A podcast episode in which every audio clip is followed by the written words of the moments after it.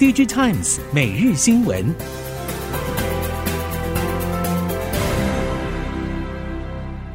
听众朋友您好，欢迎收听 DigiTimes 每日新闻，我是袁长杰，现在为您提供今天科技产业的新闻重点。首先带您看到的是，美国晶片与科学法案在七月最后一周连闯参众两院。在总统拜登督军、商务部长 Gina Raimondo 沙盘推演之下，二十八号在众议院表决之后过关。有关半导体产业补贴的五百四十二亿美元联邦资金终于得以放行。有关赴中国投资设限的规定，在最新通过的众院版本中，拿掉了参院版本原先规定的二十八纳米制程，而是交由商务部长会同相关部会参酌产业意见，决定哪一些技术受到约束。根据 HPC Wire 与 Counterpoint 取得商务部法案资料显示，全数经费中的三百九十亿美元将补贴在美国扩产或者新建晶圆厂的业者，一百一十亿美元则是用来补贴半导体商用化研发与人力发展。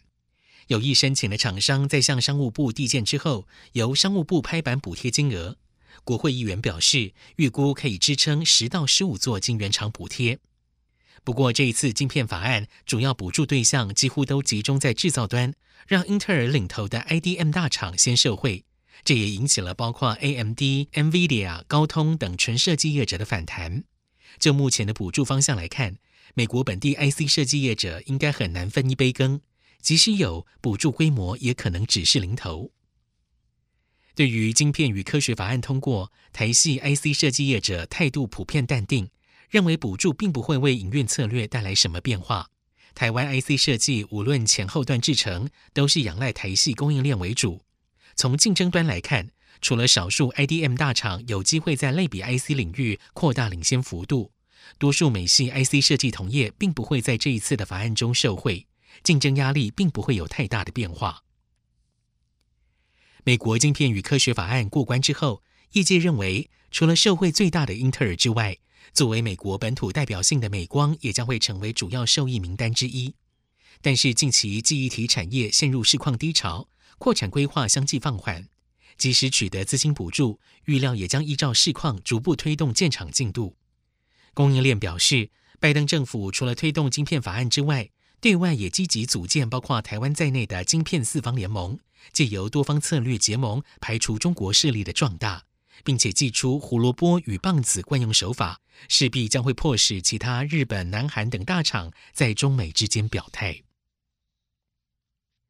三星电子发表今年第二季业绩的同时，也揭露了第二代三纳米环绕式闸极 GAA 制程进展，预计二零二四年进入量产，并且正和多家手机 AP 企业洽谈订单细节。不过，三星并没有明确表示客户有几家。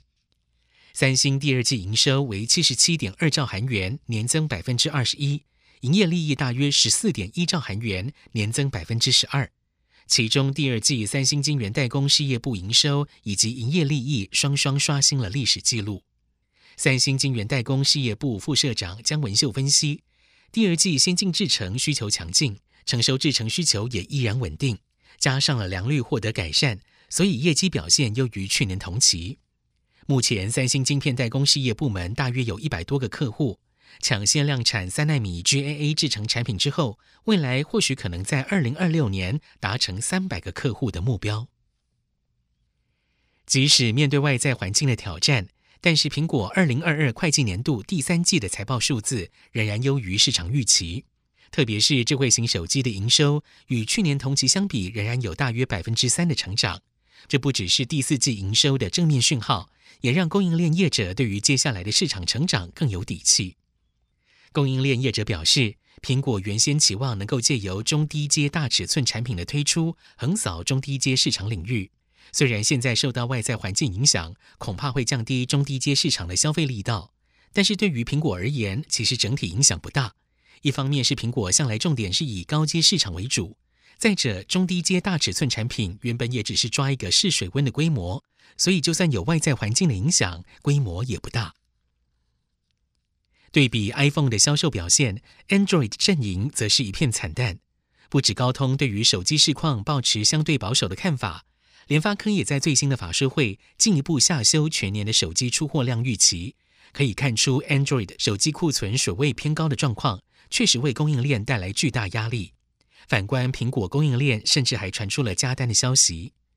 至于今年第三季销售表现，第三季原本就是 Android 机种的最淡季。二方面，Android 阵营的销售量很大一部分是仰赖中低阶机种，因此除了三星还可以在旗舰机种市场与苹果分庭抗礼，中系品牌已经全数败下阵来。预估未来中系品牌的出货量还会持续低迷一段时间。此外，中系品牌手机也在印度市场遭遇挑战。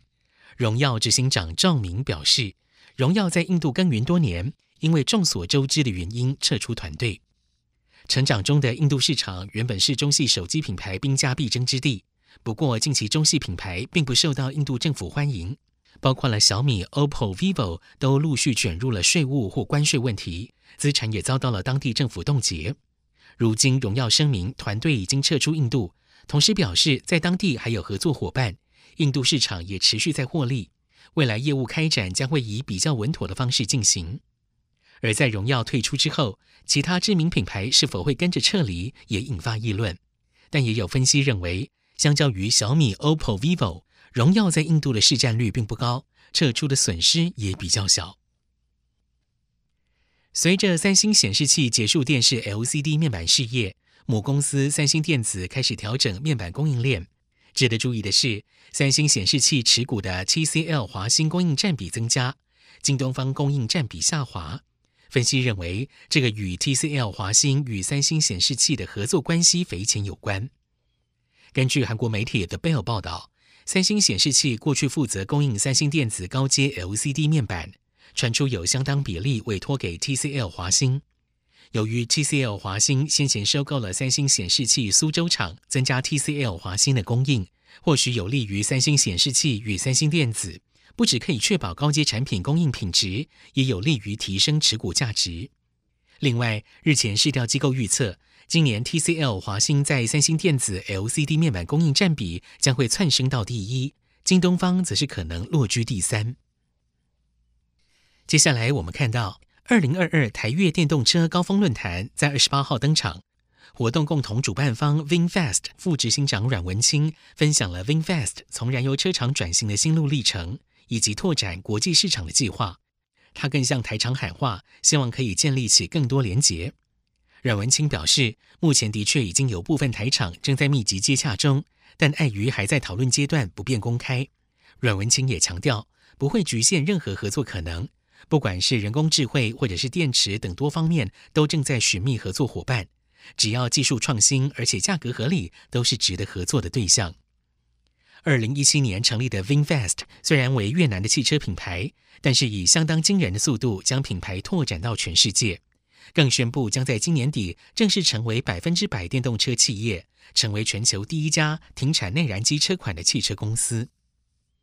今年稍早，VinFast 更宣布将会在美国北卡罗来纳州新建造价二十亿美元的电动车厂，预计二零二四年投运。如果将电池等其他配套生产设施也涵盖在内，投资总额可能高达六十五亿美元。东南亚财经专家 James Guild 在外交家杂志撰文表示，VinFast 赴美设厂是一个值得玩味的主客意味个案。